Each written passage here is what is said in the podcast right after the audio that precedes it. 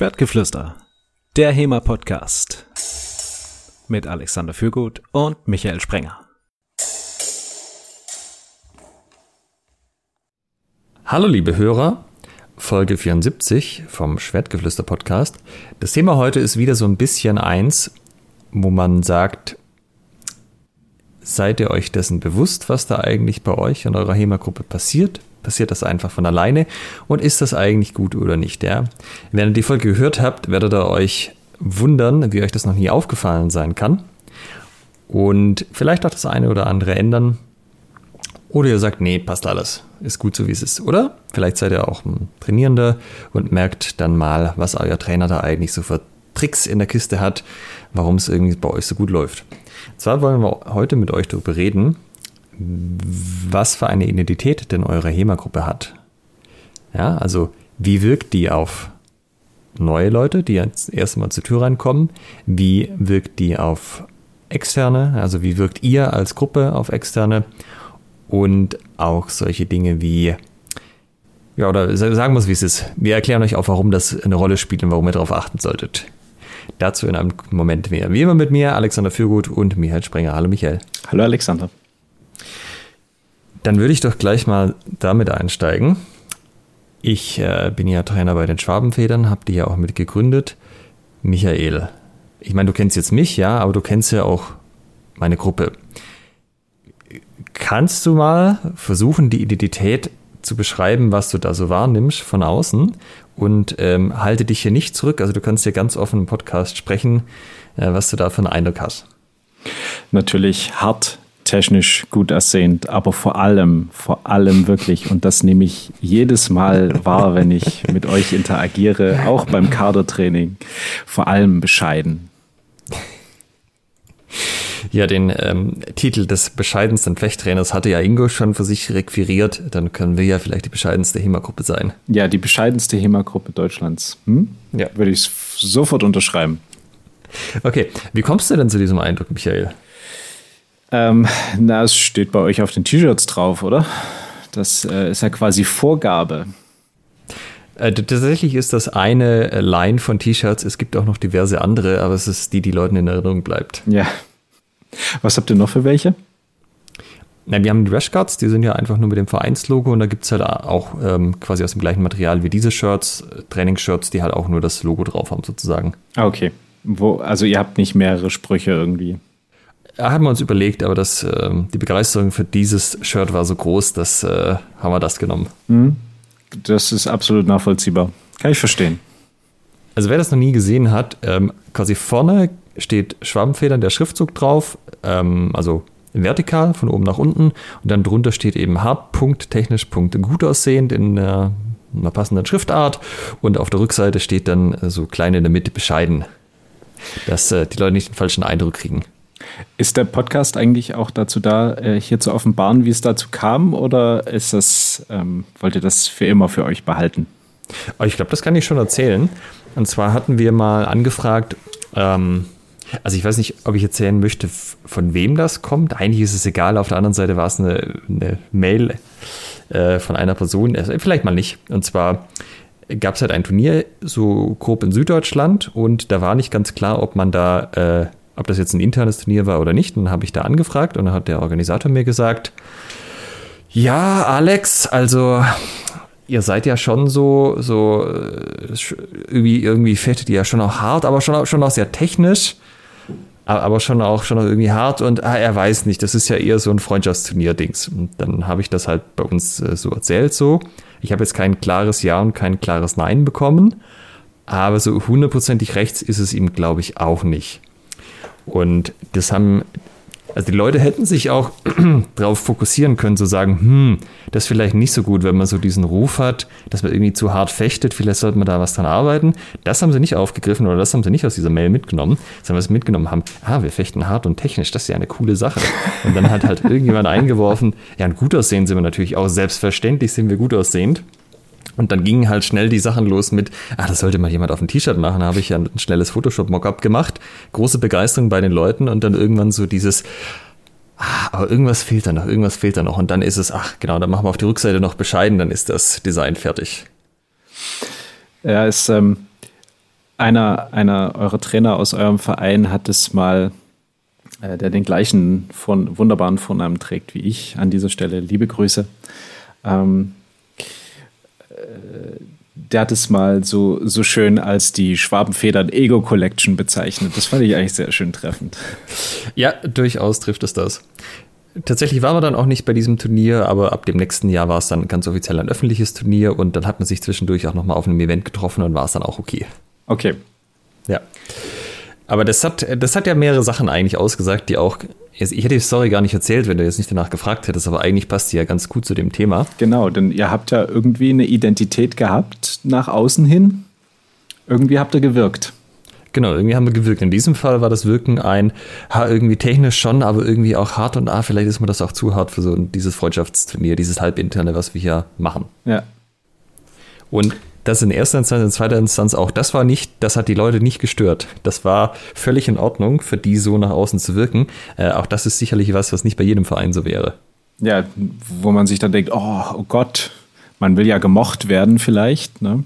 ähm, auch außerhalb des Vereins oder als Gruppe in der HEMA-Community. Und wenn Leute einen dann für hart beziehungsweise zu hart fechtend ähm, einschätzen, das ist ja dann schon so, boah, geht so in die Richtung Schlägertruppe. Das Image muss man ein bisschen mögen.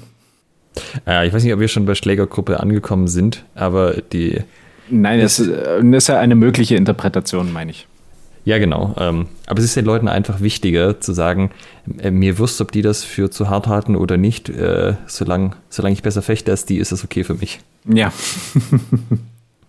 Und da sind wir auch schon voll im Thema, denn das ist natürlich jetzt die, es geht um die Identität der Gruppe und das ist letztendlich ein guter Teil von dem, was äh, unsere Identität ausmacht. Zum einen, wie man eben nach außen wirkt und zum anderen auch, wie man nach innen wirkt.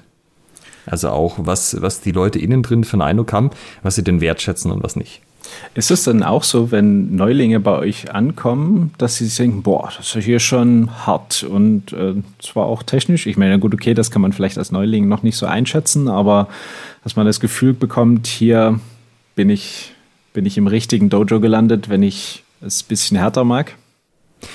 Äh, ich hoffe nicht. Also der Anfängerkurs ist ja, ist ja ganz also da, da wirst du Schritt für Schritt rangeführt, deshalb gibt es ja auch einen eigenen Anfängerkurs. Da ist das alles äh, nicht, nicht irgendwie so, dass du da ins kalte Wasser geworfen wirst und gleich sozusagen fechten, also äh, dass es richtig zur Sache geht. Was wir aber schon gemerkt hatten, wir haben immer diesen Zweitwaffenkurs parallel zum Anfängerkurs und der startet normalerweise auch am ersten Termin. Und das der Vorhang ist halt unten, ja, man macht dazu seine Zweitwaffe und der Anfängerkurs geht eine halbe Stunde kürzer als der andere Kurs. Das heißt, irgendwann geht dieser Vorhang hoch und dann sehen halt die Anfänger das erste Mal, wenn sie da sind, was so bei der Zweitwaffe gemacht wurde. Und je nachdem, was das für eine Waffengattung war, waren die Reaktionen schon ein bisschen unterschiedlich. Also keine Ahnung, wenn wir zum Beispiel Ringen gemacht haben im ersten Training, wenn ich Ringen, wenn ich einen neuen Ringenkurs anfange, mache ich nicht direkt aus dem Stand Ringen, sondern da fängt man halt auf den Knien an. Und dann haben die halt gesehen, wie Leute irgendwie aufeinander rumgerollt sind. Und dann so, hä, was hat das mit Schwertkampf zu tun? Also äh, große Verwunderung. Auch bei den Waffen war es unterschiedlich. Also die sehen ja unterschiedlich beeindruckend aus, sage ich mal, wenn man mit denen durch die Luft fädelt. Also da merkst du schon, dass ähm, das wirkt irgendwie anders. Auch zum Beispiel, wenn jetzt äh, also wir haben es dann irgendwann gesagt, gut, dann fangen wir vielleicht einfach beim zweiten Termin an, dass die beim ersten Mal eher sehen, wie es mit dem Schwert zugeht. Das ist halt auch so, solange die Leute mit dem Schwert irgendwie so ein bisschen hin und her fechten, das ist, äh, das sorgt jetzt nicht für weit aufgerissene Augen. Aber wenn es zum Beispiel ins Ringen geht und dann irgendjemand den anderen entwaffnet oder vielleicht sogar auf den Boden ringt oder so, da ist auch ein großer Anfängerschock da, weil das halt auch was ist, was man aus anderen äh, Waffengattungen, wenn man vorher keinen Kampfsport gemacht hat, nicht kennt.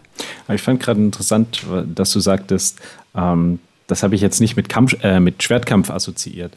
Also das ist ja auch ein Stück der Identität, ähm, wenn man als Neuling da reinkommt, dass man zu einem großen Prozentsatz wahrscheinlich denkt, ich gehe hier in einen Schwertkampfverein und da habe ich ein Schwert in der Hand.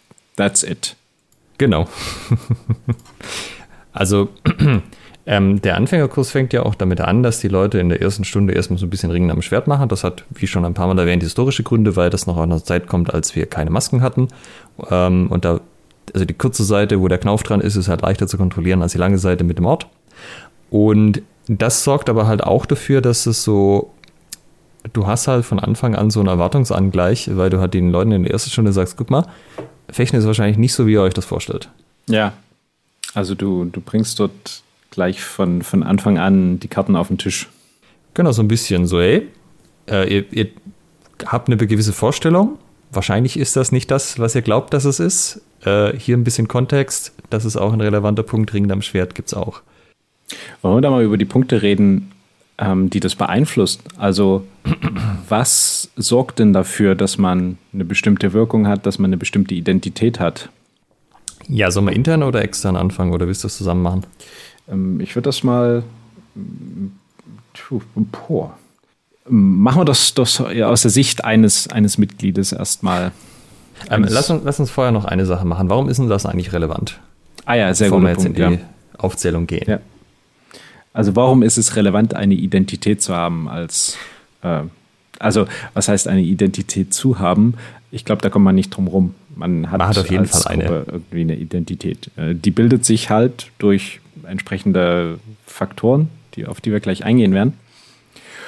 Und Die Frage ist halt, steuert man das oder nicht oder passiert es einfach so? Und meistens sind die Ergebnisse, wenn es keiner steuert und es einfach so passiert, nicht so ideal, wie wenn jemand da ein Auge drauf hat. Ja, also man, äh, kurz um, um das vorwegzunehmen, man kann es natürlich steuern, man kann es in eine bestimmte Richtung lenken.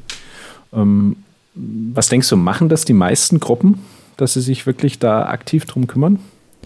Also Teile davon auf jeden Fall ja, weil das ja auch dann in die Richtung Trainingsregeln und Trainingsaufbau reingeht. Aber äh, das umfasst halt noch sehr viel mehr als das. Und ich glaube, dass viele Gruppen das nicht komplett durchdenken, also was zu diesem Spektrum alles noch dazugehört. Aber ja, das, äh, da wird noch darüber zu sprechen sein.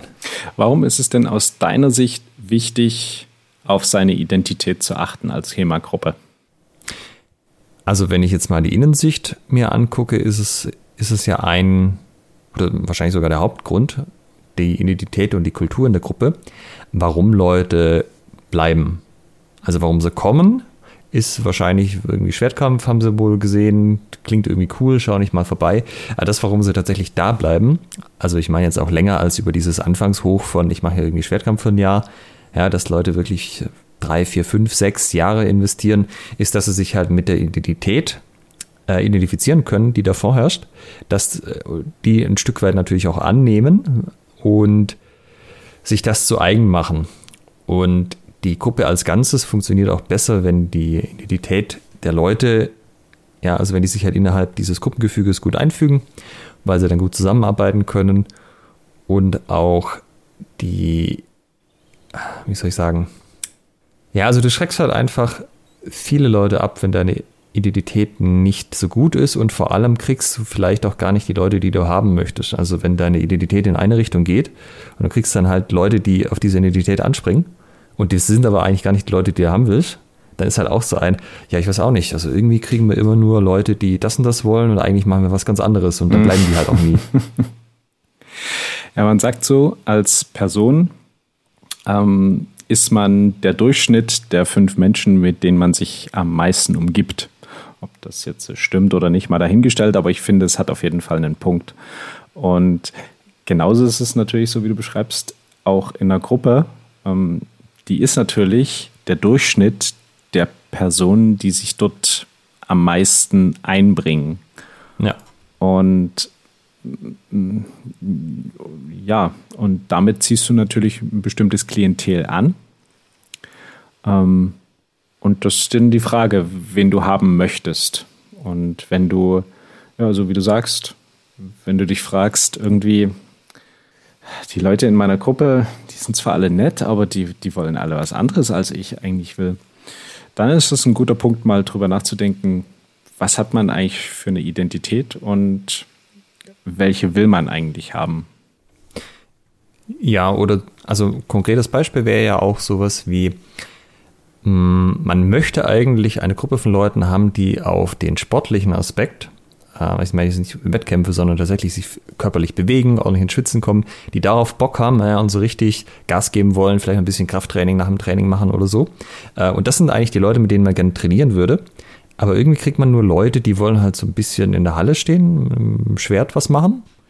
Bisschen schwitzen ist schon auch okay, aber man muss es dann auch nicht übertreiben. Und das wäre halt ein Beispiel, wo die Identität der Gruppe diese ausstrahlt und die, Mitglieder haben nicht zu dem passt, was, ähm, ja zum Beispiel die Vereinsführung oder die Trainer sich eigentlich wünschen würden. Dann, wenn man das angleicht, dann dreht sich das Blatt mit der Zeit und dann hat man vielleicht irgendwann tatsächlich die Leute da, die auch äh, genau darauf Bock haben. Ja.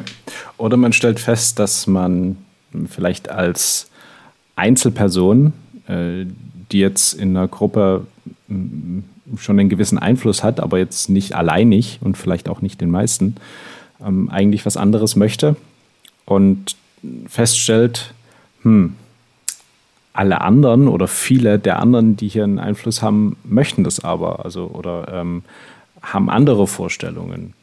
Dann ist auch ein Grund, äh, drüber nachzudenken, passe ich hier vielleicht rein? Ne? Ist das hier was für mich?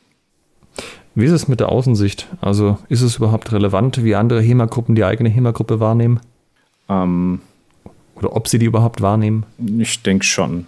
Also du hast als Mensch, also es gibt die Theorie, dass Menschen rein aus egoistischen Motiven handeln. Und dazu gehört auch immer eine Anerkennung innerhalb einer Gruppe und einer Community. Das heißt, die Anerkennung der Gruppe innerhalb der HEMA-Gruppe ist auch etwas sehr Wichtiges, um sich, äh, um, um, um sich wohlzufühlen, um, um Teil dieser Community zu sein.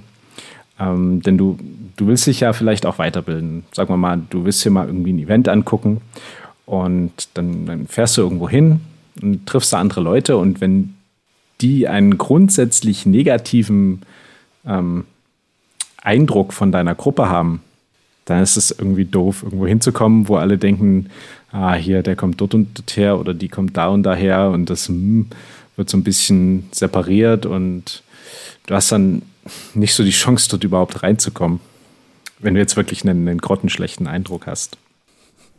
Sozusagen, dass man nicht mit einem, also man kann dann mit einem Bonus starten, wenn alle irgendwie denken, ah, die Gruppe, wo der, wo der oder die her ist, die ist ja irgendwie cool, die kennt man voll gut, finde ich gut, was die machen. Und dann kriegst du immer so einen, so einen Vertrauensvorschuss. Oder halt das Umgekehrte, irgendwie mögen die viele Leute nicht, warum auch immer, und sind dann schon mal so grundskeptisch und du musst dann sozusagen schon mal gegen die Vorurteile ankämpfen, bevor ja, du überhaupt gestartet bist. Und ähm, es bringt natürlich auch einen gewissen Bonus, zum Beispiel beim Turnier, wenn du irgendwie eine sehr wettkampfaffine Gruppe hast, die auch eben gut abschneidet, ähm, dann hast du, auch wenn du das erste Mal an einem Wettbewerb teilnimmst, bei deinen Gegnern schon so einen gewissen Grundeindruck hinterlassen, wo sie sagen, ah, hier, der kommt da und daher, puh, holala, mal schauen. Und das ist ein, das ein mental nicht zu unterschätzender Faktor. Das ist witzig, dass du das erzählst. Das habe ich nämlich tatsächlich schon ab und zu mal Leuten erzählt von uns, die beim ersten Turnier waren. Dass alle Angst vor den Schwabenfedern haben. Im Wesentlichen ja. also es kommt ja immer ein bisschen drauf an. Äh, manche Leute musst du vom Turnier pushen, manche musst du beruhigen, manche musst du das, ja gut, das Selbstvertrauen aufbauen, schadet selten. Aber manche haben so viel Selbstvertrauen, dass sie eher sagen muss, hey, ein bisschen vorsichtiger sein, niemand unterschätzen. Und ähm, ich habe festgestellt, also es gab bei uns halt Leute, die waren super nervös und so. Und ich habe gemeint, hey, die gucken dich ja nicht als Individuum an, die kennen dich gar nicht, die schauen auf deine Vereinsfarben. Und dann haben die, wenn sie die kennen, wahrscheinlich erstmal so einen Respekt und dann, ja, Alex, willst du mir jetzt erzählen, bloß weil ich jetzt hier das Schwammfederlogo auf der Jacke habe, glauben die, dass ich irgendwie gut fechten kann? Ja, das will ich dir erzählen. Nie im Leben, ich glaube dir kein Wort.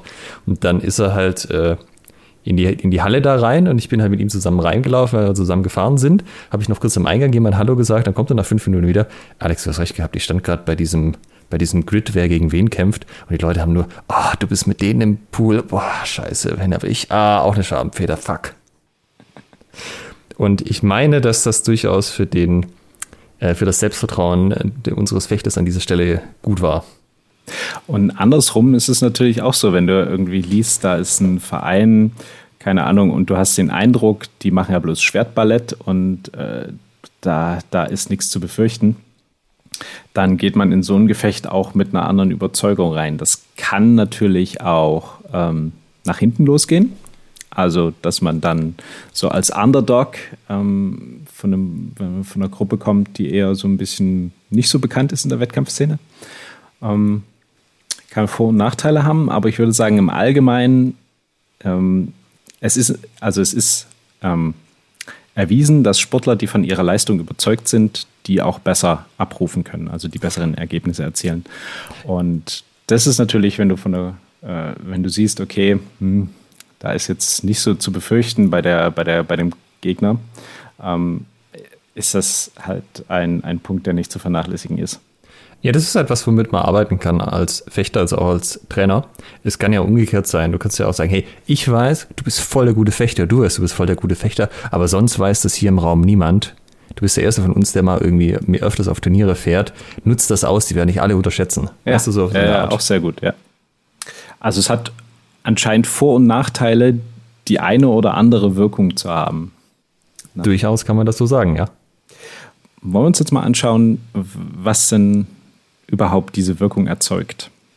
Also was erzeugt eigentlich diese, diese Angst der Leute, dieser nackte Schweiß, kalter, kalter, nasser Angstschweiß in den Gesichtern, wenn sie auf dem Turnierplan lesen, dass sie Schwabenfedern im Pool haben.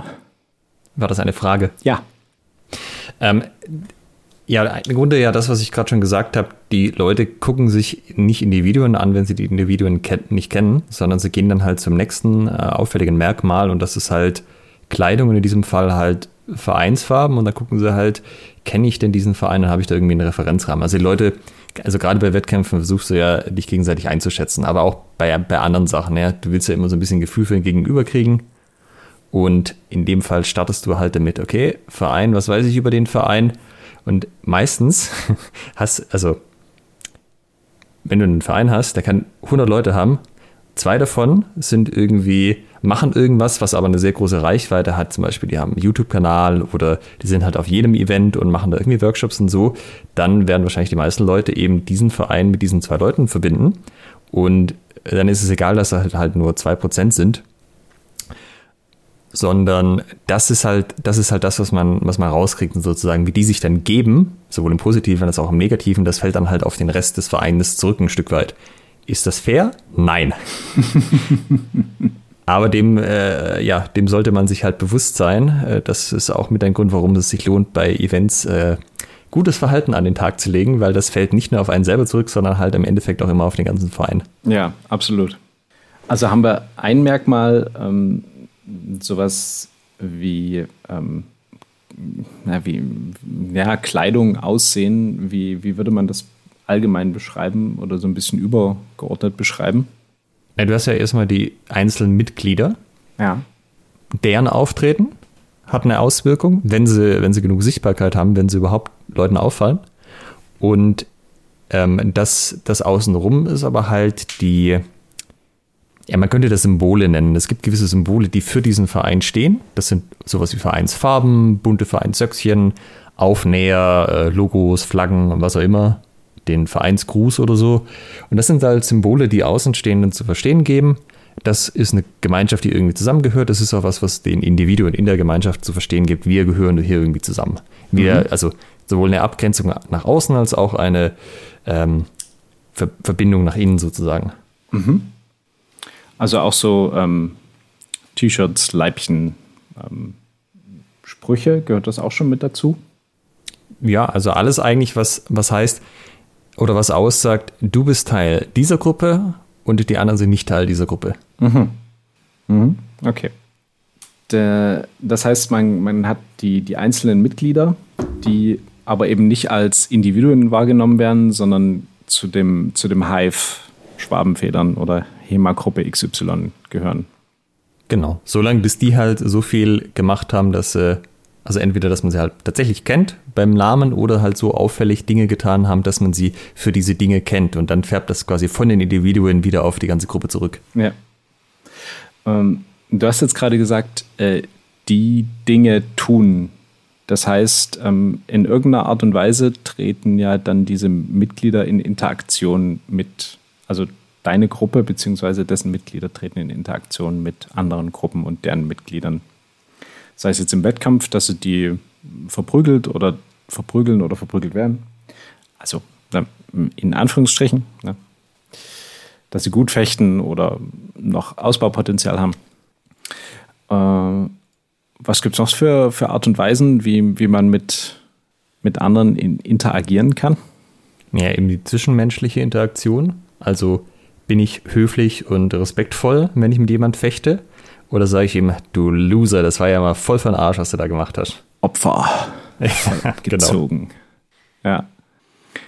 Ähm, und dann natürlich auch außerhalb des Fechtbodens. Also ist man in der Pause irgendwie, ist man da nur für sich, schottet man sich ab oder ist man so ein bisschen open-minded, ähm, interagiert man mit anderen?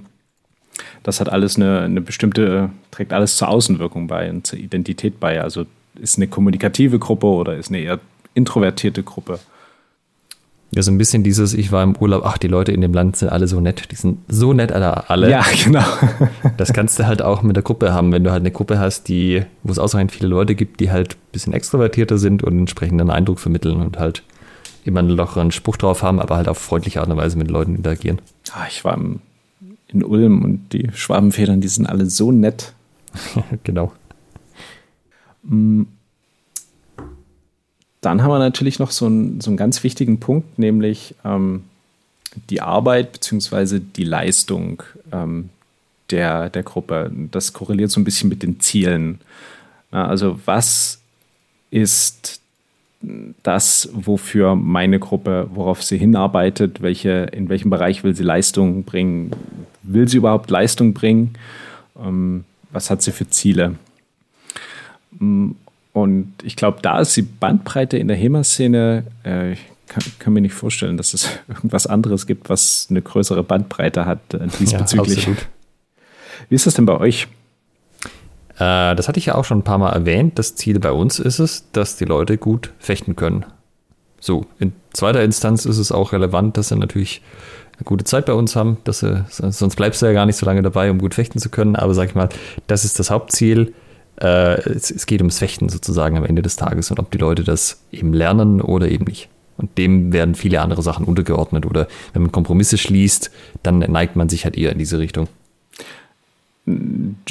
Gut, okay, jetzt können wir natürlich sagen, das ist wahrscheinlich bei so ziemlich allen HEMA-Gruppen das Ziel, dass die Leute gut fechten.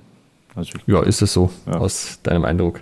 Das, oder das, also das Ziel ja, aber das Hauptziel weil das Haupt, wenn ich, ich habe ja mehrere konkurrierende Ziele, aber wenn ich ein Hauptziel habe, bin ich bereit, diese anderen Ziele dem Hauptziel unterzuordnen. Also es geht ja auch um eine Priorisierung.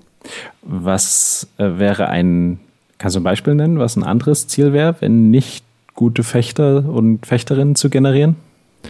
Naja, zum Beispiel, dass die Leute eine gute Zeit haben, ist ja an sich auch ein valides Ziel von Training. Jetzt kann ah. ich mir halt ah, überlegen, ah, okay. wie ich da die Gewichtung setze. Ich kann sagen, das ist okay, wenn die Leute halt miteinander Schwätzchen halten, dazwischen mal fünf Minuten trainieren, dann wieder ein bisschen reden, dann wieder ein bisschen trainieren. Das ist ja nicht so gut für die Entwicklung von Fechtfähigkeiten. Aber kann sein, die Leute finden das irgendwie super, sich ein bisschen bewegen, ein bisschen schwitzen, geht schon, viel mit anderen geschnackt und gehe ich wieder heim. Mhm, okay. Das ist aber halt das Gegenteil von, äh, ich gucke halt, das, also was ist am besten dafür, um gut äh, im, im Fechten besser zu werden und wie viel vom anderen ist dann überhaupt noch okay, äh, damit dieses Ziel sozusagen nicht jetzt schwanken gerät. Jetzt kann man natürlich sagen, gute Fechter, wir hatten ja eine Episode darüber, was ist ein guter Fechter. Ähm, da ist ja auch sehr viel ähm, Interpretationsspielraum. Ähm, was ist bei euch ein guter Fechter, also um das Ziel ein bisschen zu konkretisieren? Du hast von uns jemand, der drückst so ein Langschwert in die Hand, weil das ist unsere Hauptwaffe, das ist der Fokus. Und du hast jemand anderes, der hat auch ein Langschwert. Und dieser andere ähm, macht auf irgendeine Art einen Angriff oder eine, eine Verteidigung, wenn, man, wenn er angegriffen wird. Und äh, weder überrascht das die Leute, noch überfordert das die Leute, sondern die können einfach damit umgehen, idealerweise natürlich sogar äh, selbst nicht getroffen werden und beim anderen Treffer setzen. Mhm. So, das ist ja eigentlich die einfachste Art von äh, gutes Fechten und halt auch nicht so dieses, ähm, dann kommt der andere und greift meine Waffe und dann weiß ich überhaupt nicht, was los ist. Das würde für mich auch nicht für das, also ich wäre kein guter Fechter, wenn ich mit der anderen ins Ringen gehe und dann weiß ich überhaupt nicht mehr Bescheid, was abgeht. Ja. Weil das halt für mich zu diesem Gesamtbereich dazugehört. Ähm, das heißt auch, wenn hier, dass die Leute halt einfach flüssig weitermachen, egal wie die Situation gerade ist und halt mit allem umgehen, lernen letztendlich auch, was man mit dem Schwert so sinnvoll machen kann. Mhm was sind dann, sozusagen, also das Ziel ist äh, bei euch, äh, gute Fechter zu generieren.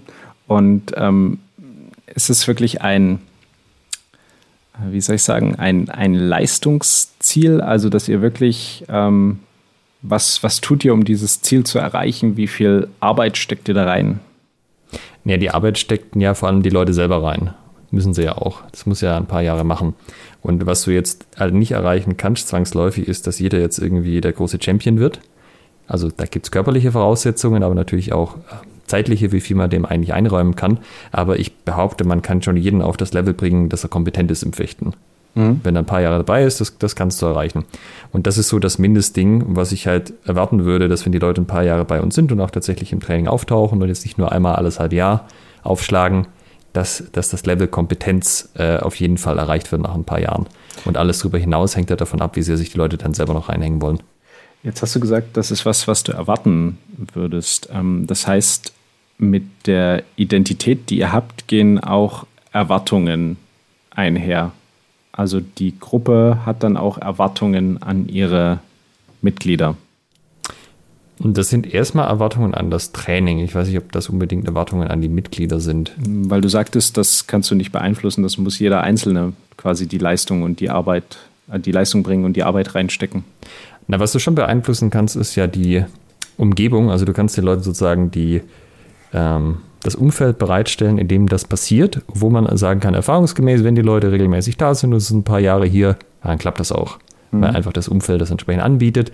Wie sehr die Leute das dann aber halt ähm, in Anspruch nehmen, das hast, da hast du keinen Einfluss drauf. Also, oder nur sehr begrenzt. Du kannst natürlich mal mit jemandem reden und sagen, hey, das Talent, bist aber nur einmal die Woche da, wenn du zweimal die Woche da wärst, dann wird hier mal richtig was vorwärts gehen. Was ist denn, wie sieht es denn bei dir aus? Keine Lust oder keine Zeit oder was geht bei dir? Aber im Endeffekt ist das ja gibt es das Umfeld, du weißt, das Umfeld liefert die entsprechenden Resultate, wenn die Leute bereit sind, die Zeit reinzustecken. Und dann müssen halt die Leute noch bereit sein, die Zeit reinzustecken. Also es ist ja so ein bisschen was, was von beiden Seiten kommen muss.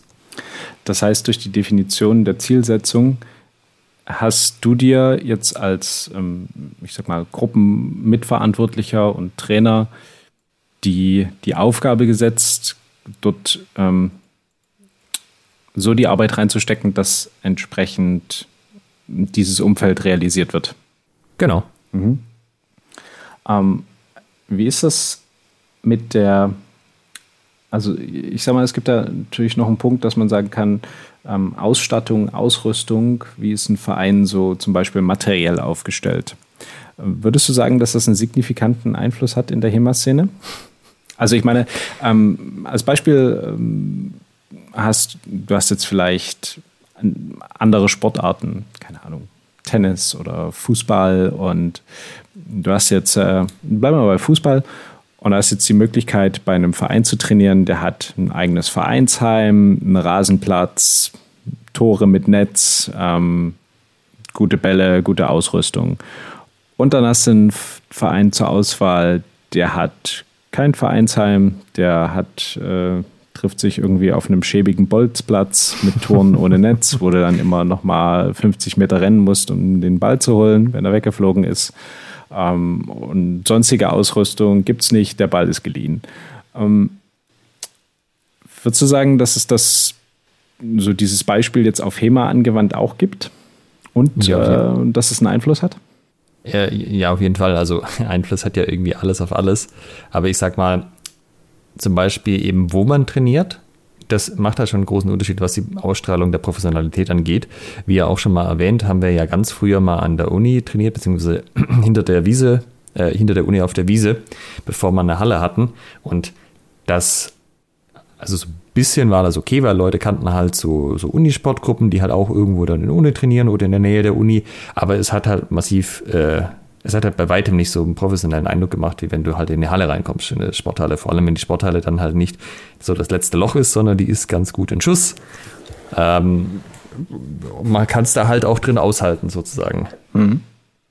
Und das ist natürlich schon auch was, wenn die Leute halt auch jetzt Anfänger zum ersten Mal reinkommen, was merklich, auch im Vergleich zu vorher, halt einen ganz anderen Eindruck macht. So, das ist irgendwie alles hier professioneller organisiert. Ja, okay.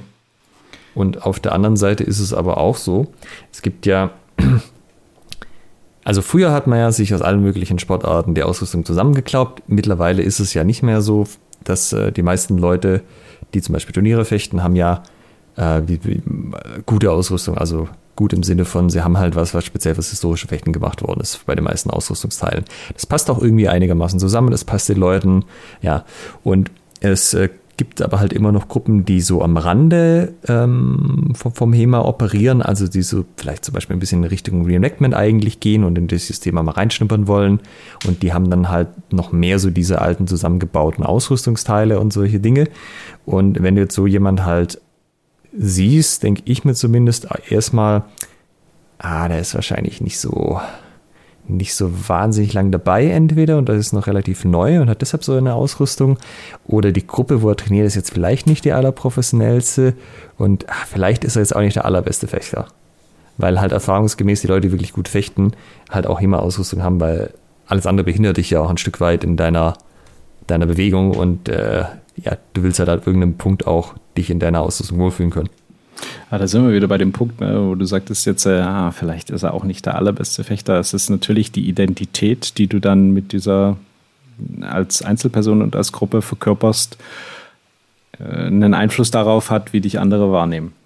Ja, weil das halt meistens nicht die Gruppen sind, die so wahnsinnig viel HEMA machen und regelmäßig, weil wenn du halt dreimal die Woche HEMA trainierst, dann, dann gönnst dir halt irgendwann mal auch die ganzen Sachen.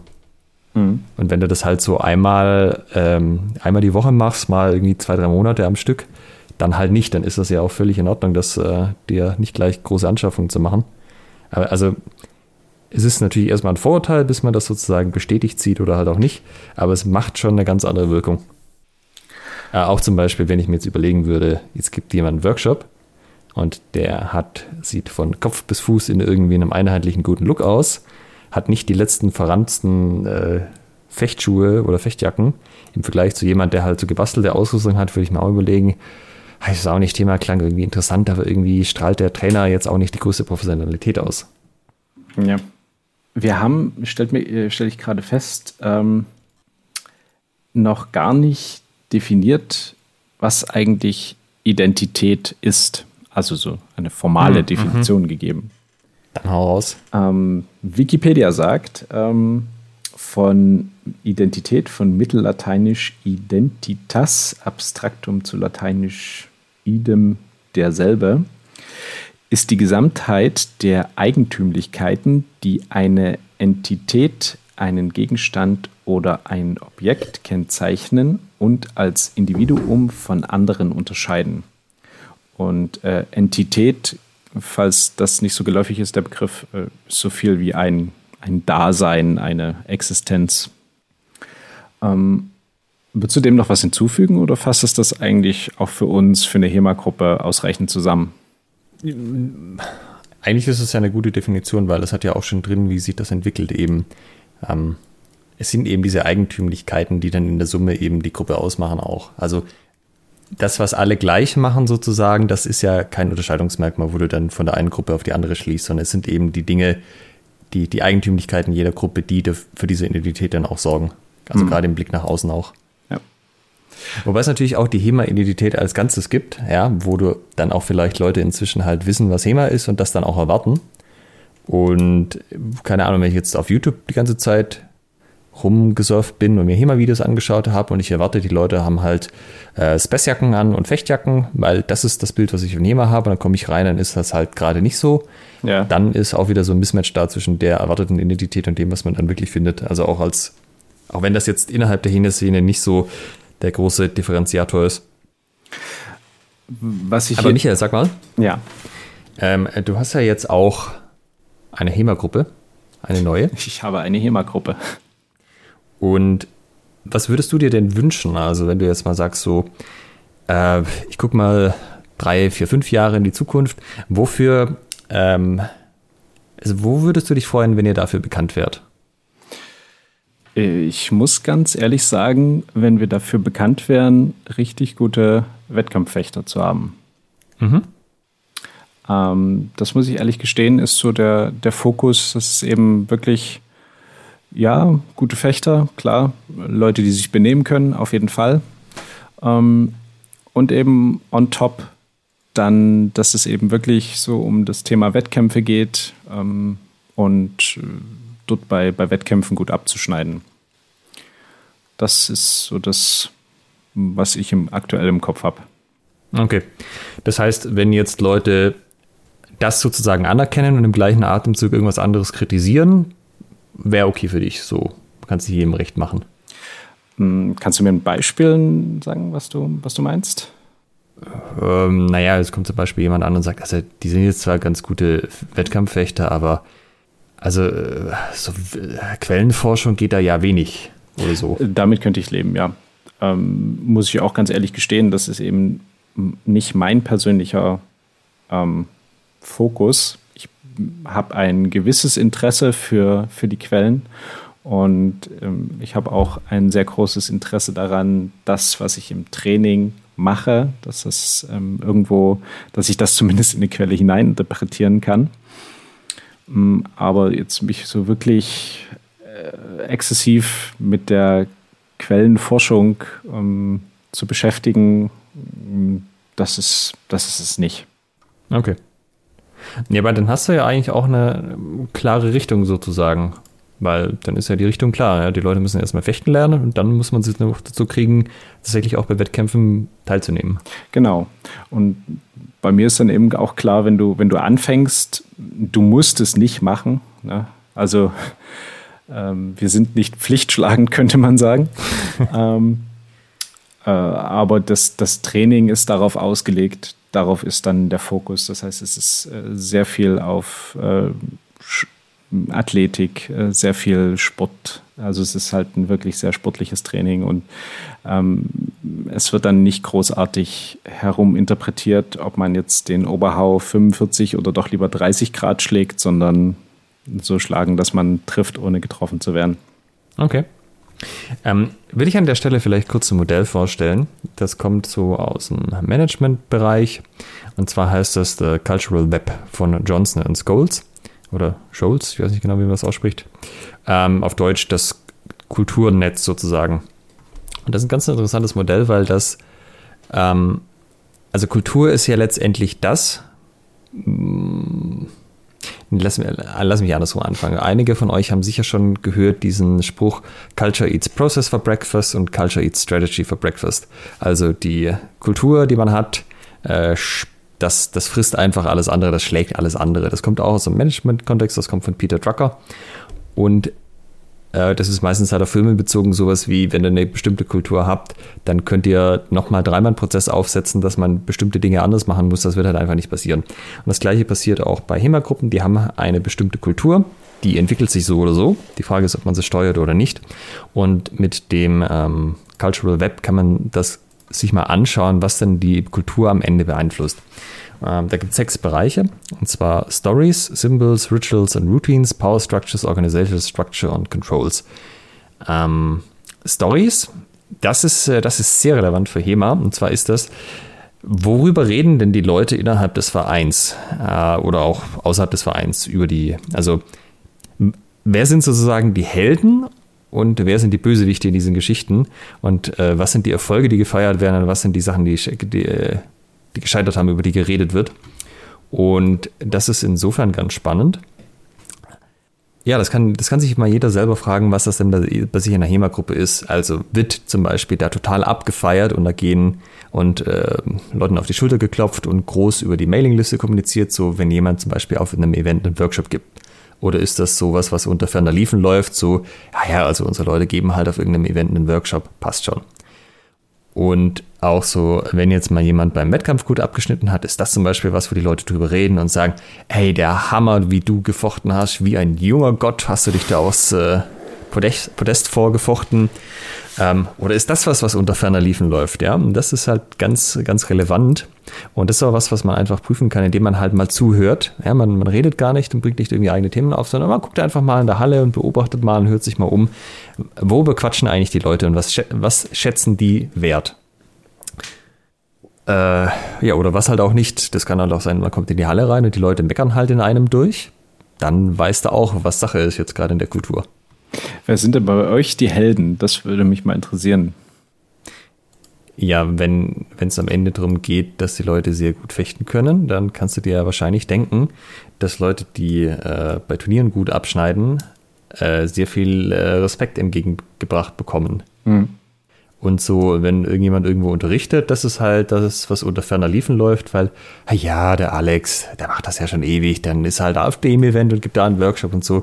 Ah, passt schon. Das ist, das hast du, das gehört sozusagen dazu. Genau, das, das, ist so, das ist so ein Standardding, weißt du, das passiert halt einfach. Das wäre das wär mehr andersrum, so wie du, der Alex, der hat dieses Jahr noch keinen Workshop gegeben. Ich glaube, der, hm, der baut ganz schön ab. Ich, ich glaube nicht mal das. Ich glaube, das äh, würde keiner darauf achten, weil es halt einfach so, so Unternehmenbemerkungen läuft oder auch. Äh, du kannst ja auch Leute dafür feiern, dass sie irgendwie Videos machen oder Blogs machen. Ich habe vor einer Zeit, äh, also letztes Jahr noch ein äh, Video über den Sonnenhau gemacht, einfach so ein bisschen Interpretationsvideo, bisschen was dazu erzählt und das mal auf unseren YouTube-Kanal geladen. Das hätte ja auch was sein können, wo die Leute total darauf eingestiegen wären und gesagt, geil, Videos, echt, ich warte schon so lange drauf, dass wir da mal mehr machen. Ich habe da total Bock drauf mitzumachen. Im Endeffekt hat aber, haben es die Leute wohlwollend zur Kenntnis genommen, aber hat es dann auch nicht weiter interessiert. Es ist auch die Frage, ne? werden Leute für eine wirkliche Leistung gefeiert oder werden sie dafür gefeiert, dass sie ihren Job machen überhaupt? Oder ähm, äh, wofür feiern sich vielleicht, äh, feiert man sich selbst vielleicht als ähm, Gruppenverantwortlicher, Verantwortliche? Ähm, das ist auch immer sehr, sehr interessant. Also auch ein Punkt, den man dann mal bei sich selbst hinterfragen kann. Ne, was stelle ich jetzt als besondere Leistung heraus? Ja, absolut. Auch weil ja einfach bestimmte Dinge, wenn man sie lang genug macht, als völlig selbstverständlich wahrgenommen werden. Ja. Ähm, das nächste Ding von, der, von dem Cultural Web ist Symbols, also Symbole. Das heißt, ja, eben Logos, Farben, Vereinskleidung. Gibt es überhaupt eine Vereinskleidung? Das ist halt auch sowas, wenn halt jeder kommt, wie es, wie es, wie er irgendwie gerade Lust hat, hat er ein rotes T-Shirt an, der nächste ein weißes, der nächste ein grünes. Das sorgt halt nicht für so eine Vereinheitlichung. Da fühlt man sich ein bisschen weniger als Teil der Gruppe, als wenn die Leute, die da sind, halt alle entweder die, die gleiche Kleidung tragen, also zum Beispiel das gleiche Oberteil oder vielleicht eine Auswahl von zwei oder drei verschiedenen Oberteilen, die dann alle das Vereinslogo haben. Auch natürlich, wie das Vereinslogo aussieht, macht einen Unterschied. Wenn ich jetzt die bunte Schar Budenheim bin, mit einem entsprechenden Logo und Namen, dann wirkt das auch anders, als wenn ich halt Blood and Iron Martial Arts bin, wo ein fetter Totenkopf auf dem äh, Cover ist. Äh, das dritte ist Rituals and Routines, das heißt, welche Rituale gibt es denn und welche Routinen? Ähm, weil die Rituale haben auch immer eine gewisse Aussagekraft. Also ich habe zum Beispiel früher dachte ich mir, hey, dieses am Anfang sich irgendwie aufstellen vor dem Training und dann kurz begrüßen oder was auch immer, Schnickschnack, die Leute sind in der Halle und dann sagt man einfach, jetzt rennen wir los und dann laufen wir los. Äh, weil mir das halt nicht klar war, dass das irgendwie relevant ist. Jetzt mache ich das nicht mehr so. Jetzt haben wir halt auch so ein Begrüßungsritual, weil ich halt gemerkt habe, dass das den Leuten hilft, sozusagen in der Stunde auch anzukommen und den äh, Knopf umzuschalten von jetzt ist der Alltag zu Ende, jetzt geht das Training los. Selbiges auch beim Verabschieden. Wie sieht euer Ritual aus, euer Begrüßungs- und Verabschiedungsritual? Ähm, eigentlich recht simpel. Es gibt quasi eine Aufstellung die Trainer auf der einen Seite, die trainieren auf der anderen Seite. Wenn es noch irgendwas zu äh, erzählen gibt, was irgendwie ganz relevant ist und am Anfang noch gemacht werden sollte, dann wird das an der Stelle gemacht. Dann nimmt man die Schwerter in die Hand, führt sie quasi zur Stirn, so Angrüßbewegung mhm. und da geht es dann los. Äh, aber zum Beispiel auch hier, ähm, äh, achso, und das Abgrüßen am Ende erfolgt dann im Kreis. Also ist am mhm. Anfang ist Linie, Trainierende und Trainer auf der einen Seite und das andere ist Abgrüßen im Kreis.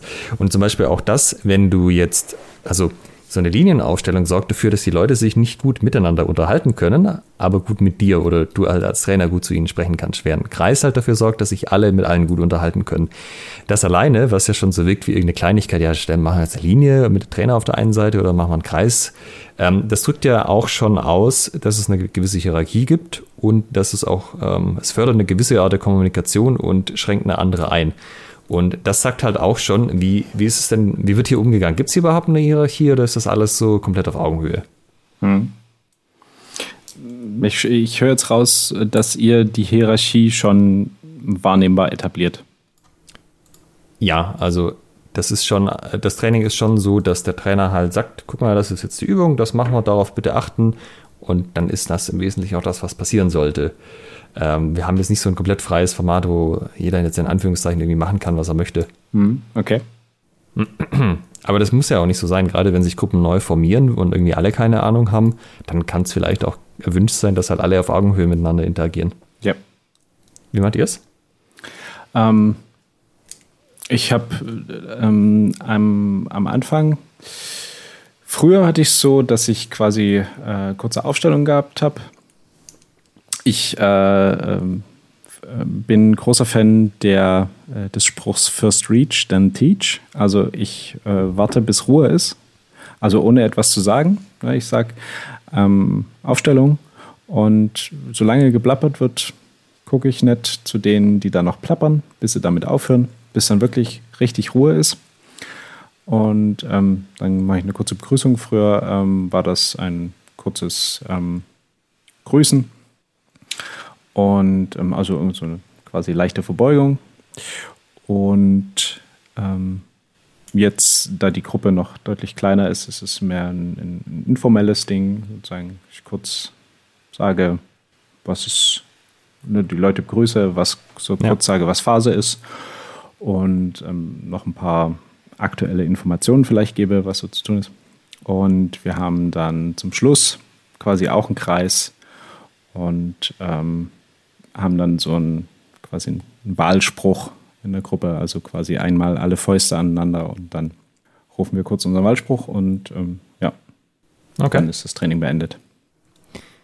Äh, was ich zum Beispiel aus dem BJJ kenne, dass man am Ende des Trainings ähm, sich gegenseitig die Hand gibt und äh, so, sozusagen so aneinander ranzieht, dass man dem anderen noch, noch mal auf den Rücken klopfen kann. Also sozusagen so Schulter- und Schulterhandschlag. Mhm. Und dass das quasi in so einer Linie geht. Der Trainer fängt immer an, der begrüßt quasi im ersten und dann stellst du dich, wenn du alle in der Reihe begrüßt hast, hinten an und machst das dann auch nochmal, sodass am Ende halt jeder jedem anderen einmal die Hand gegeben hat.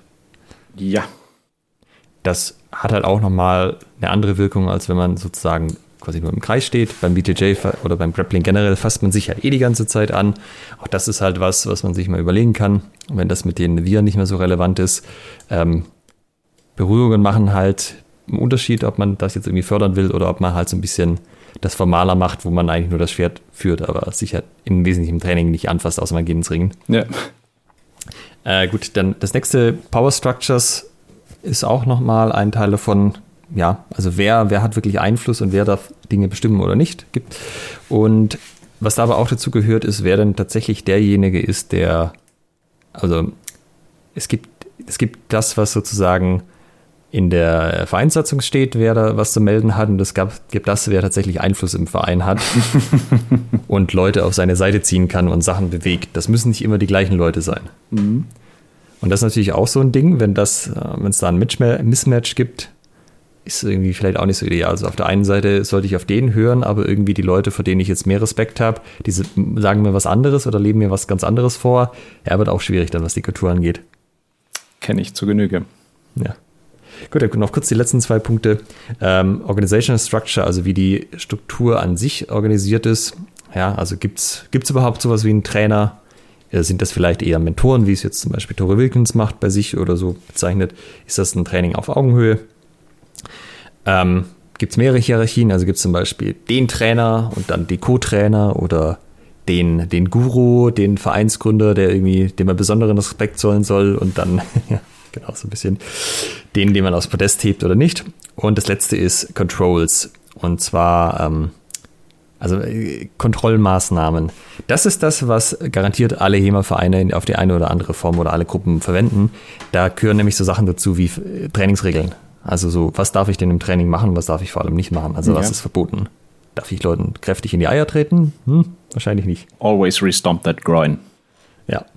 Und das ist halt aber nur einer von diesen sechs Aspekten, womit halt viel gearbeitet wird. Und es ist halt ist ja nicht alles. Und wenn ich sage, ja, also irgendwie die Trainingsregeln sind ganz klar, eigentlich müsste das laufen und irgendwie läuft es dann halt doch nicht, ähm, dann kann es ja sein, dass bei einer von den anderen Punkten die, die Probleme bestehen. Also ich sag mal, was der Trainer sagt, was bei der Übung zu tun ist und was er noch an Hinweisen mitgibt, was die Sicherheit angeht, das hilft schon auch. Aber wenn halt äh, generell die Vereinskultur ist, dass die Leute relativ rücksichtslos sind oder rumblödeln oder so, dann kann es halt auch sein, das bringt halt überhaupt nichts. Oder es bringt schon was, aber es bringt halt nicht bei allen was. Dann gibt es trotzdem irgendwie Unfälle.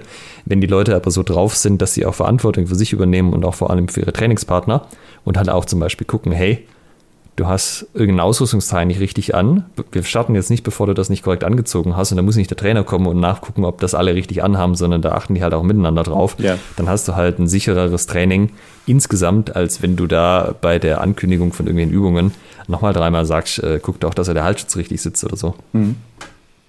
Ich hatte vorhin schon ähm, quasi auch mit einer, mit einer Auflistung angefangen und bei meine Punkte kamen aus einem Modell von einem deutschen Psychologen namens Hilarion Petzold und der äh, beschreibt Identität in fünf Säulen, ähm, allerdings bezogen auf quasi den Menschen.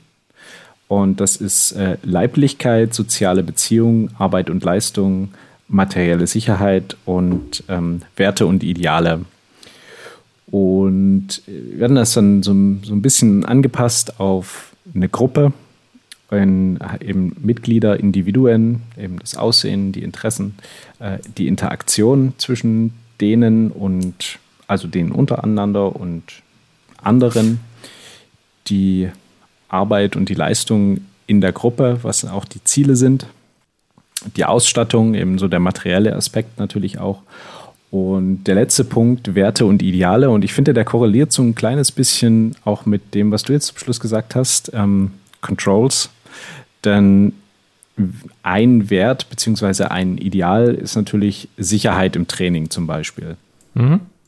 Aber das kann auch eben auch sein, was wie Kameradschaft, äh, Freundschaftlichkeit, ähm, so das Miteinander, ähm, dass man sich auch ähm, gegen, gegen Unrecht stellt. Also wenn man mitbekommt, hier läuft irgendwas schief und vielleicht ist es auch jetzt äh, in der, in der Struktur so, dass man das Gefühl hat, eine formale Obrigkeit ähm, macht irgendwas falsch, ähm, verhält sich falsch, dass man da eben entsprechend interagiert und oder interveniert und sozusagen auch seine Meinung gegen jemanden äußert, der vielleicht formal über einem sitzt.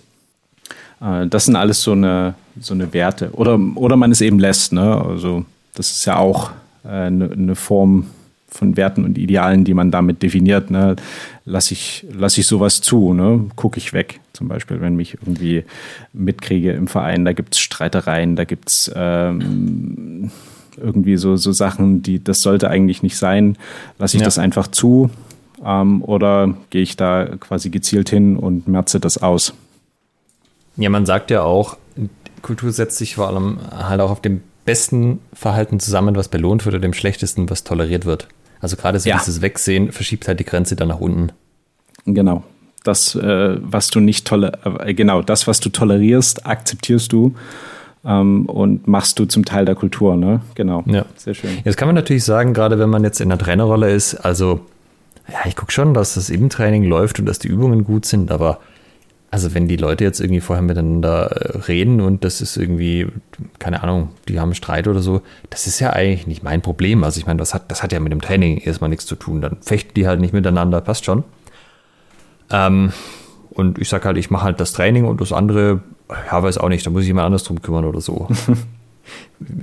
Würdest du sagen, das ist eine gute Idee? Es kommt ein bisschen drauf an, was es für, für eine Form von Streit ist. Ähm, äh, ich sage mal, jeder, natürlich jeder Streit, den zwei Trainierende mit ins Training nehmen, ähm, hat einen Einfluss auf das Training. Und ich würde sagen, meist einen negativen Einfluss. Denn andere bekommen das mit. Die, die Laune der Trainierenden ist vielleicht nicht die beste. Und das sorgt einfach dafür, dass da keine gute Trainingsatmosphäre aufkommt, für die du als Trainer natürlich wiederum verantwortlich bist. Mhm. Jetzt kann es natürlich sein, das war mal ein einmaliges Event äh, und am Ende des Trainings äh, verstehen die sich wieder, war nur eine Kleinigkeit, keine Ahnung, worüber man sich ähm, mal, mal streiten kann. Ähm, was weiß ich. Ne? Ähm, oder es ist halt irgendwas Nachhaltiges und dann bin ich als Trainer ähm, schon meiner Meinung nach dafür verantwortlich, dort mal hinzugehen und erstmal mit jeder Person einzeln vielleicht zu, zu interagieren, so ein bisschen dem auf die, einfach im Gespräch so locker so ein bisschen die Sachen zu hinterfragen, gucken. Ne, man, es ist dann so, so es ist natürlich eine gewisse Gratwanderung. Ne? Das sind ja auch vielleicht persönliche Dinge, die einen als Trainer nicht unbedingt was angehen. Kannst du natürlich auch hingehen und sagen, ey, lass den Scheiß sein und äh, solange ihr das nicht geklärt habt, kommt ihr nicht zum Training. Auch eine Möglichkeit, ne? Und äh, führt zu einer bestimmten Kultur und damit zu einer bestimmten Identität, je nachdem, wie ihr euch da verhaltet.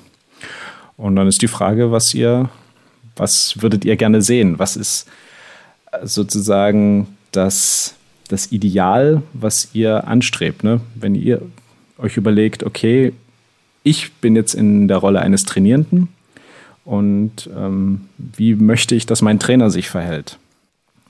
Ja, also ich denke, als Trainer hast du da eine gewisse Verantwortung dafür.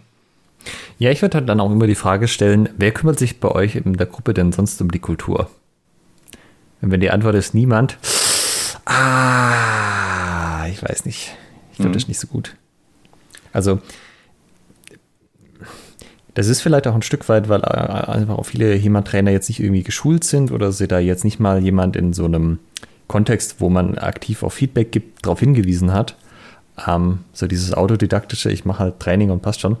Aber ich finde das halt einen ganz, ganz essentiellen Punkt, dass zum Trainersein mehr dazu gehört, als jetzt nur zu sagen, ich gebe da drei Übungen vor.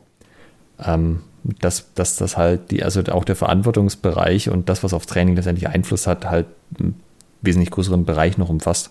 Ja, und nicht nur als Trainer, sondern auch als Gruppenleiter, Gruppenleiterin, irgendwie Vorstand. Ähm, bist du formal natürlich nur laut BGB für irgendwelche Formalitäten ähm, und Formalitäten, ja, Geschichten, formalen Geschichten ähm, verantwortlich. Ähm, kannst jetzt natürlich sagen, ja, ich sorge dafür, dass hier alles, alle Gesetze korrekt eingehalten werden. ähm, ja, hm ist dann eben die Frage, ob es die Identität ist und auch was du als Vorstand oder Gruppenleiter, Gruppenleiterin, Gruppenführung. Ähm, einmal natürlich das Verhalten, was du zeigst, was du positiv ähm, anstrebst und belohnst, aber eben auf der anderen Seite auch das, was du nicht kritisierst, wo du nicht äh, mal ganz klar einen Riegel vorschiebst und sagst, ey, das geht nicht, das wollen wir hier nicht sehen. Ja, ja, und am besten halt, dass man es äh, über das eigene Beispiel vorlebt, anstatt kluge Sprüche zu klopfen und dann genau das Gegenteil zu machen. Ja. Und äh, worauf ich eigentlich noch hinaus wollte, eben der Punkt, den du sagst, äh, das ist ein ganz essentieller. Das Hauptproblem ist, dass die meisten Leute keine Ahnung haben, wie sie das machen sollen. Und ähm, da, da, fehlt einfach die Ausbildung, ähm, vielleicht die Erfahrung, ähm, so die, die Soft Skills, die man sich bisher noch nicht angeeignet hat oder in manchen Fällen auch nicht angeeignen will, warum auch immer. Meint sie zu haben, aber sie doch nicht hat. Ähm, und ich glaube, da haben wir eine ganz haben wir ganz viel Potenzial bei, bei Trainerinnen und Trainern, besonders die, die das als Autodidakten sich beigebracht haben, dort eben reinzugehen und zu gucken, habe ich, ne, sich eine, eine, Situation vorzustellen und dann zu überlegen, hm, wie würde ich die lösen? Kann ich die überhaupt lösen? Und wenn man das nicht kann, dann zu überlegen, okay, was, was fehlt mir noch an Skills? Was müsste ich vielleicht mal für, keine Ahnung, irgendeinen Workshop, Kurs, Seminar machen, ähm, mich mit Trainern austauschen? Wer kann das in der Szene vielleicht? Wer, wer ist da cool? Ähm, ich finde es immer ganz gut, an der Stelle auch mal einen Blick in eben das ähm, Bücherregal für so Managementbücher zu reden, weil Firmen haben diese ganzen Probleme auch. Ja, und absolut. den Vorteil, den man als Gruppe hat, ist oder als Verein, da ist ja in der Regel weder so viel Projekt noch Zeit noch Gelddruck dahinter. Das heißt, man kann das alles ein bisschen entspannter angehen ähm, und muss es nicht sozusagen die letzten, also jetzt nicht die 100% ausreizen, um was davon zu merken, sondern da kann man auch schon mal ein Stück weit in die Richtung gehen und merkt schon positive Veränderungen, weil, weil man auch nicht so so unter Druck steht. Und da gibt es zu allem hunderte von Büchern zu jedem Thema, was man sich irgendwie denken kann. Auch da überlegt euch, wo ist denn das größte Problem? Was will ich denn wirklich angehen? Wo fehlen mir die Skills? Dann schnappt euch doch einfach mal eine Leseprobe, das geht ja auch digital. Lest mal rein, ob das in die richtige Richtung geht. Die sind häufig auch nicht so wahnsinnig lang. Und dann hat man so ein, weiß nicht, 200 Seiten Buch, das kriegt man ja auch mal in der Woche durch und geht mit guten Ideen raus und häufig auch Methodiken, wie man an die Sache rangehen kann. Kann man das mal probieren und sich da so ein bisschen vorarbeiten. Haben wir jetzt eigentlich schon alle Punkte abgearbeitet, die eine Identität einer Gruppe aus oder die eine Gruppenidentität ausmachen? Ja, ich denke, ich würde aber gerne nochmal zu einem Punkt zurück und zwar die Leute, die die, die die meiste Sichtbarkeit haben, das sind die Leute, auf die es am meisten ankommt. Jeder trägt ein Stück weit natürlich zu dieser Gruppenidentität bei, aber die Leute mit der größten Sichtbarkeit tragen am meisten dazu bei. Also innerhalb des Trainings, zum Beispiel für neue Leute, sind das die Trainer, weil mein, also mein Trainingspartner hat innerhalb einer Trainingseinheit einen großen Einfluss, aber die, also gerade bei größeren Gruppen, äh, trainiere ich ja nächstes Mal mit jemand anders. Ne? Dann kann ich mir denken, ja, okay, der Hall war vielleicht ein bisschen komisch, aber ich gehe mal nochmal hin. Nächstes Mal habe ich jemand Nettes, dann wird das der Gruppe wahrscheinlich jetzt nicht angelastet, außer wenn es halt deutlich mehr nicht so nette gibt als nette. Aber der, die Trainer, davon gibt es nicht so viele, das sind halt eine Handvoll. Und wenn bei denen, wenn die keinen guten Eindruck machen, dann wird es schwierig. Ich würde auch noch mal auf, ähm, mir ist gerade aufgefallen, dass so ein paar Punkte, die wir so gerade besprochen haben, die kamen mir bekannt vor. Und wir haben natürlich schon so ein paar Folgen gemacht. Ah ja, genau. Und ähm, allen voran möchte ich da für Folge 7 äh, Werbung machen. Wie bezieht man seine Mitglieder ins Vereinsleben ein? Super, äh, super Folge. Ähm, hat, glaube ich, noch nicht die beste Audioqualität, wenn ich mich erinnere. Ähm, aber auf jeden Fall vom Inhalt absolut bombastisch. Ähm, dann natürlich die Folge mit äh, Ingolf, äh, Folge 70, äh, HEMA als Lifestyle. Also er hat ja da auch äh, viele Beispiele gebracht. Also Ingolf ist zum Beispiel jemand, der dieses Thema, wie gehe ich mit Konflikten um, äh, sehr exzessiv behandelt und da wirklich dafür sorgt, dass da nichts irgendwie in der Gruppe schwelt. Ingolf ist vor allem jemand, der das Kulturthema voll auf dem Schirm hat und da auch aktiv dran arbeitet. Also ich würde so weit gehen zu behaupten, dass das Ingolfs, also von den ganzen Skills, die er hier mal hat, ist das das, was er am besten kann. Ja, auf jeden Fall. Und ähm, auch die Folge mit Amelie, Folge 12, wie trainieren Fechterinnen und Fechter erfolgreich zusammen.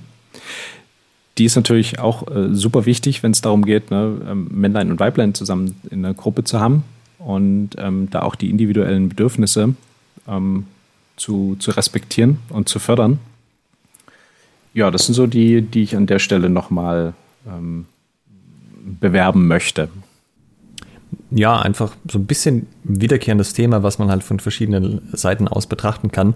Am Ende geht es ja immer darum, dass man als Gruppe seine Ziele erreicht und die Leute auf dem Weg dahin auch eine gute Zeit haben, würde ich mal sagen. Ja, das ist eine sehr schöne Zusammenfassung. Ja, der, der, eigentlich ist es ja ganz einfach, aber. Es sind die Kleinigkeiten. Ne? Aber da sind wir wiederum bei der 1%-Regel. Ähm, jeden Tag 1% besser. Hm, das gilt natürlich auch für die Identität meiner Gruppe. Ne? Wenn ich bestimmte Punkte habe, die ich verbessern möchte, einfach jeden Tag eine Kleinigkeit machen, ähm, ein bisschen daran arbeiten. Und spätestens nach dem Jahr sollte sich das dann massiv geändert haben und verbessert haben. Okay. Gut, dass du das ansprichst. Äh, gerade Kulturänderungen und Identitätsänderungen, das ist natürlich nichts, was von heute auf morgen geht. Ja, ja also absolut. das braucht ein bisschen Zeit. Man braucht auch ein bisschen Geduld und viel, was aber tatsächlich in, hm? was tatsächlich in relativ kurzer Zeit geht, ist aber sowas wie, hey, wir haben bisher keine Vereinskleidung wir beschaffen uns welche. Klar, das muss man bestellen, man muss aussuchen, was cool aussieht, vielleicht ein Design ausmachen mit Leuten. Aber das kann man innerhalb einem Monat oder zwei abschließen. Dann hast du da eine Truppe, die ein ungeahntes Zusammengehörigkeitsgefühl hat. Bisschen vernünftig aussehen. Und da kommen dann so schöne T-Shirts bei raus, ne? Wie bei euch und schöne Sprüche. Das ist tatsächlich aber das letzte ähm, T-Shirt in der Reihe. Die, äh, alle anderen Designs gab es sozusagen vorher. Mhm. Also die, das, äh, die Krönung sozusagen, der krönende Abschluss. Ich kann mir auch nicht vorstellen, dass es da nochmal irgendwie was on top geben sollte. Ja, es kommen immer wieder Vorschläge auf, aber es ist dann halt so, ach, so, so sehr packt es die Leute dann doch nicht. Mhm. Wie sagt man so schön, change my mind, ne? Ja, genau. Gut. Dann haben wir heute ziemlich viel zur Identität einer HEMA-Gruppe erzählt, ähm, woher sie kommt, also was einen Einfluss darauf hat warum man sich überlegen sollte, ja, was man für einen Einfluss, äh, was man für eine Identität hat, ob man den haben möchte, ob man eine andere Identität haben möchte. Ich möchte noch kurz eine Sache nachschieben, weil ich das, äh, das ist immer so lustig, weil also auf der positiven Seite, wenn die Leute sich von der Kultur positiv beeinflussen lassen, gerade so dieses, ah ja, die sind ja irgendwie als einigermaßen kompetente Fechter bekannt, da, also viele von den Leuten haben ja da dazu gar nichts äh, beigetragen unmittelbar. Zum Beispiel, wenn die nie auf einem Event waren, kann nicht der Außeneindruck entstehen von, den, von der Einzelperson selber, äh, dass, dass jetzt der ein guter Fechter ist. Aber trotzdem wird das halt positiv aufgenommen, ähm, weil man halt so einen gewissen Stolz empfindet, dass das äh, vielleicht auch so ein Stück weit die Wahrnehmung ist. Und da kriegt man, also man kann sozusagen die, die Erfolge von einzelnen Leuten außerhalb der Gruppe und das positive Gefühl damit auf die ganze Gruppe hochskalieren, ohne dass jeder in der Gruppe das einzeln nochmal machen muss, indem man halt die Identität streut. Ja. ich weiß nicht, ob ich das jetzt klar rübergebracht habe. Aber für mich zumindest, ja. Okay. Und das sollte man halt nutzen, ja, weil dann man muss es entsprechend rausarbeiten, man muss es in den Vordergrund stellen, äh, das auch entsprechend belohnen, Heldengeschichten aufziehen und so weiter. Aber dann äh, kann die ganze Gruppe davon profitieren, wenn einzelne positive Erfolge haben. Gut. War ich mit meiner Zusammenfassung schon am Ende? Also, woher kommt eine Identität? Äh, was will man eigentlich für eine haben? Ähm, wenn ihr euch wundert, warum die Mitglieder in eurer Gruppe nicht so drauf sind, wie ihr das gerne hättet, dann ist ein guter Ansatzpunkt, mal sich zu überlegen, was strahlt ihr denn eigentlich nach außen aus? Äh, was verkörpert ihr? Welche Identität? Ähm, und nicht zuletzt, schreibt uns gerne in die Kommentare bei Facebook unter die Veröffentlichung der Episode. Hat eure Gruppe eine Identität? Seid ihr damit zufrieden? Also könnt ihr schreiben, ne? müsst ihr nicht. Ähm, euch überlassen. Man muss ja jetzt auch nicht hier irgendwie öffentlich Fettshaming betreiben. Ja, hättest ja jetzt auch sagen können, äh, doch jeder muss und dann hätte ich da 200 Antworten drunter erwartet. ähm, aber es würde uns schon mal interessieren, ähm, wie, wie ist denn die Identität eurer Gruppe, auch wenn ihr Gruppenleiter seid, seid ihr damit zufrieden? Ähm, hättet ihr das gerne anders? Oder schickt es uns auch gerne als E-Mail dann eben entsprechend äh, nicht öffentlich an post.schwertgeflüster.de. Ihr könnt natürlich auch, wenn ihr was Positives über andere Gruppen berichten könnt und ein positives Bild für den habt, auch das mal sagen. Kein Geläster, wir wollen nur positive Sachen von anderen. Sie selber darf man kritisieren. Ja. Eigenkritik ist gewünscht ähm, und äh, das Lob anderer auch. Genau. In diesem Sinne, bis nächste Woche. Ciao. Macht's gut. Tschüss. In der nächsten Woche, liebe Hörer, haben wir wieder etwas aus der Rubrik Disziplinen des historischen Fechtens. Und zwar reden wir über die zivile Mordwaffe der Renaissance und des Barock, nämlich das Rapier. Und das tun wir zusammen mit Peter Zillinger von Klingenspiel. Seid gespannt.